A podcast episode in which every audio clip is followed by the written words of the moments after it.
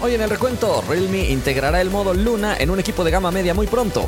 Galaxy S22 Ultra realiza la primera llamada satelital del mundo hecha con un smartphone tradicional. Huawei tendrá monitoreo de azúcar en la sangre en un próximo reloj inteligente. Poco F5 y F5 Pro preparan su lanzamiento global con Snapdragon 7 Plus de segunda generación. WhatsApp habilita para todos los usuarios el inicio de sesión en varios celulares. Y para terminar, DJI lanza su dron más espectacular con tres cámaras y más. Comenzamos.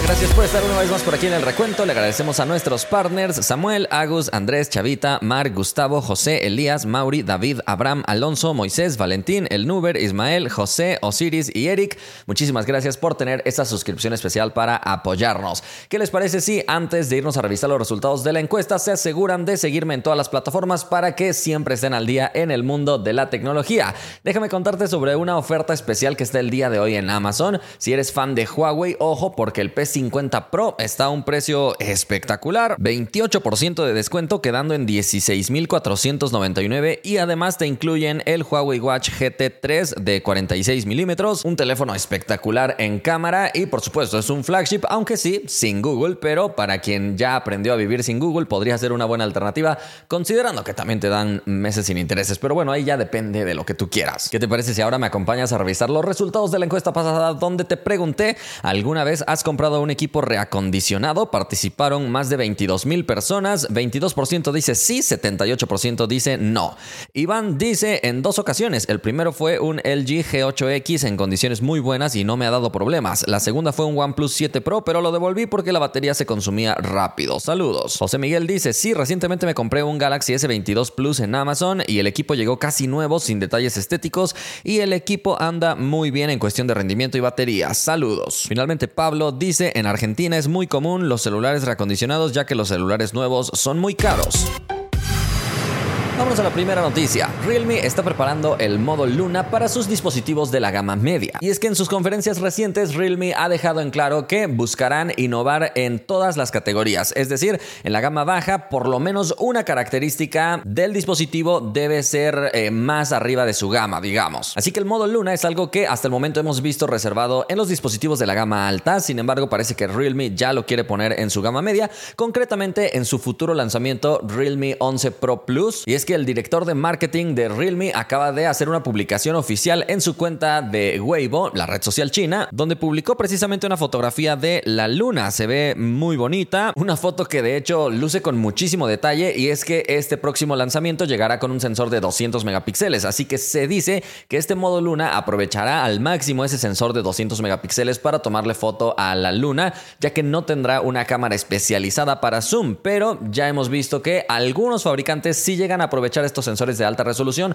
para utilizar un zoom recortado en el sensor y después de eso el zoom digital. Se espera que este dispositivo también estrene el procesador Dimensity 7000 de MediaTek que iría dirigido a una gama media premium con características bastante interesantes como una pantalla AMOLED de 120 Hz en su tasa de actualización, hasta 16 GB de RAM, hasta 1 TB de almacenamiento, lector de huellas dentro de pantalla y más. Así que parece que Realme se está tomando muy en serio el hecho de ser una de las marcas más crecientes en los últimos tiempos y parece que no están dispuestos a ponerse cómodos.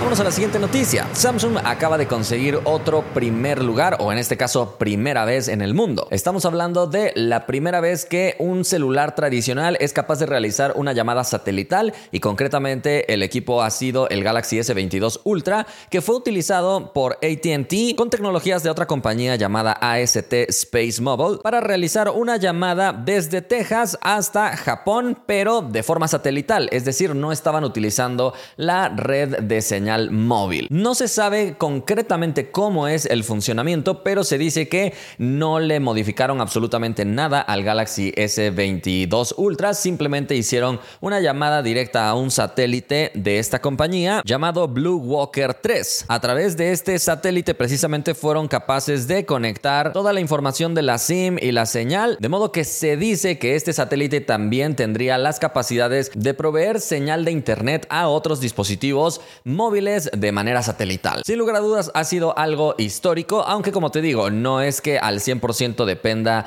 de desarrollo de Samsung, sino mejor dicho es algo que ATT ha logrado con esta otra compañía utilizando un dispositivo de Samsung. Recordemos que últimamente la conectividad satelital ha ganado bastante relevancia, tanto Apple como Huawei han presentado sus propias implementaciones, aunque restringido a sus países natales, es decir, en Huawei la conectividad satelital está restringida para China y en Apple para Estados Unidos. Y por el momento lo que puedes hacer es enviar una señal de mensaje de emergencia. En el caso de Apple, bien trabajado para que después de contestar un cuestionario se mande toda la información ya resumida.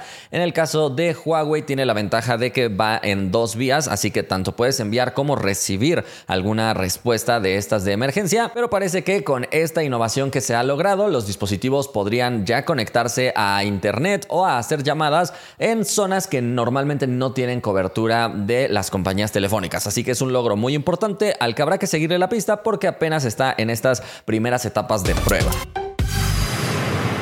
a la siguiente noticia. Huawei se acaba de adelantar a los planes que Apple tenía. Resulta que desde hace varios años se dice que Apple está trabajando en tecnologías para poder monitorear la glucosa de la sangre sin un método invasivo, que sería como tratar de extraer la sangre con algún piquetito o algo así. Sin embargo, Apple lleva varios años tratando de terminar esto y parece que no lo han logrado porque no han terminado de lanzar un Apple Watch con esta característica.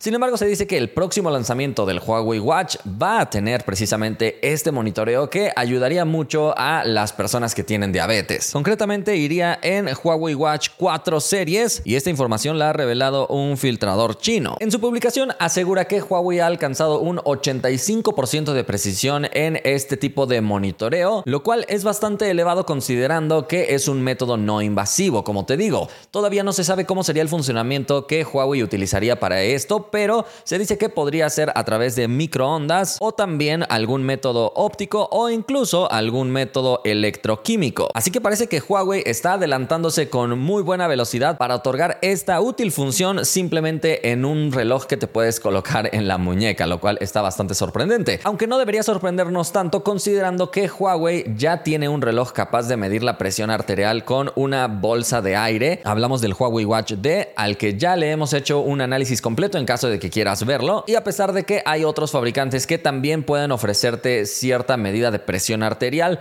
No lo hacen con tanta precisión como la propuesta de Huawei que tiene una bolsa que se infla para presionar y tener una medición mucho más exacta. Así que está bastante emocionante, habrá que esperar cuando sea la presentación oficial para ver si finalmente llega con ese monitoreo de glucosa, aunque hay que ser pacientes también porque al ser una función digamos médica, aunque no se va a anunciar como una función médica, de cualquier manera requiere las aprobaciones de las entidades de salud de diferentes países. Así que si se anuncia en China, seguramente ahí estará primero que en ningún otro lugar. Y después en los diferentes países en los que se llegue a vender este reloj, habrá que ver si cuentan con la aprobación de esos países para que se venda con esa función activada. Afortunadamente Huawei parece que sí le echa ganas en ese aspecto y por ejemplo el reloj que mide la presión arterial sí se distribuye de forma oficial aquí en México y en muchos otros países. Por lo tanto las esperanzas son elevadas para lograr tener este accesorio con un monitoreo de salud mucho más avanzado de lo que ofrecen los relojes de la actualidad.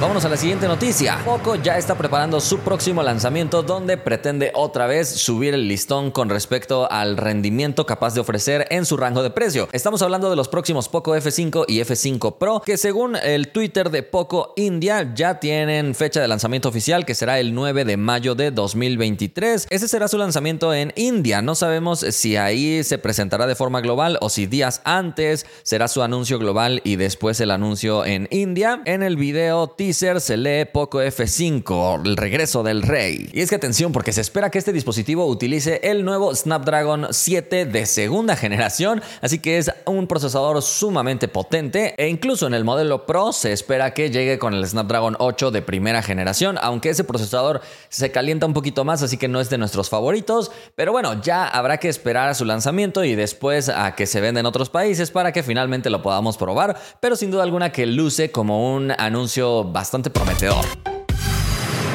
Vamos a la siguiente noticia. WhatsApp acaba de anunciar el día de hoy algo que todos estábamos esperando. Se trata de la función de poder iniciar sesión en varios dispositivos con tu misma cuenta. Aunque varios dispositivos es algo que ya se manejaba anteriormente considerando computadoras, pero ahora puedes iniciar la misma cuenta de WhatsApp en dos celulares al mismo tiempo, aunque no seas usuario de la versión beta.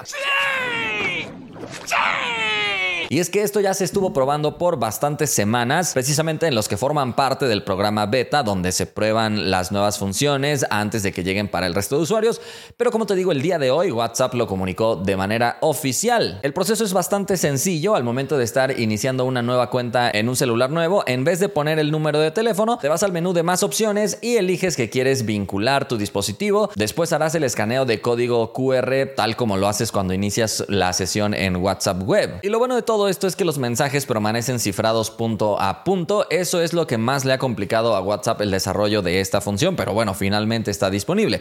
Eso sí, un dispositivo seguirá siendo el principal, así que si ese dispositivo permanece por mucho tiempo desconectado, la sesión se cerrará en todos los demás dispositivos por seguridad. Recordemos que WhatsApp almacena los mensajes de manera local y no en la nube y eso dificulta muchísimo la conectividad entre múltiples dispositivos a diferencia de otras opciones como Telegram o incluso el mismo Messenger de Meta, pero parece que en WhatsApp se rehusan a almacenar los chats en la nube y prefieren dejarlo todo de manera local en los celulares. Esta característica ya debería estar habilitada en tu dispositivo, pero si no, de todos modos WhatsApp ha dicho que se irá extendiendo de forma parcial en más dispositivos, pero ya inició su despliegue. Vámonos a la última noticia. DJI acaba de lanzar el dron más espectacular que hemos visto. Al más puro estilo de un celular, este dron integra tres cámaras. Se trata del Mavic 3 Pro. La cámara principal es hecha por Hasselblad, 24 milímetros de distancia focal y una apertura que puede ir variando de f2.8 a f11. Es una cámara de 20 megapíxeles con un sensor CMOS de 4 sobre 3 pulgadas. Después encontramos otro sensor CMOS de 1 sobre 1.3 pulgadas con una distancia focal de 70 milímetros, equivalente más o menos a zoom óptico 3X, con 48 megapíxeles y finalmente la cámara telefoto con 116 milímetros de distancia focal, equivalente a un 7X de zoom óptico y es un sensor de 12 megapíxeles también CMOS con un tamaño de 1 sobre 2 pulgadas. Este dron es capaz de grabar video hasta 5.1K para una experiencia cinematográfica, además obviamente de la grabación en 10 bits y un modo log para colorear posteriormente. Además, al ser de los drones más avanzados, tiene sensores omnidireccionales, así que está muy bien protegido para evitar alguna colisión. Su control soporta transmisión en alta calidad con una distancia de hasta 15 kilómetros, así que como te darás cuenta, el dron de verdad que es espectacular. Este dron ya se encuentra a la venta en todas las tiendas de DJI. En México también ya se anunció de forma oficial y su precio es de 59.999 pesos. En pantalla ves el precio de referencia en otras monedas. Considera que aquí los precios ya incluyen impuestos. Y por cierto, con respecto a la batería, es un dron que te ofrece 43 minutos de vuelo. La verdad es que el dron, por donde lo veas, luce espectacular. Y bueno, con esto hemos llegado al final del recuento. Espero que lo hayas disfrutado mucho. Le agradecemos también a todos los fans del recuento por su apoyo con esa suscripción especial. Si alguien quiere ser fan o partner, puede pulsar el botón unirse al lado del botón suscribirse en el canal de YouTube y ahí puedes elegir entre las dos opciones. Muchas gracias por su apoyo y nosotros nos vemos la próxima.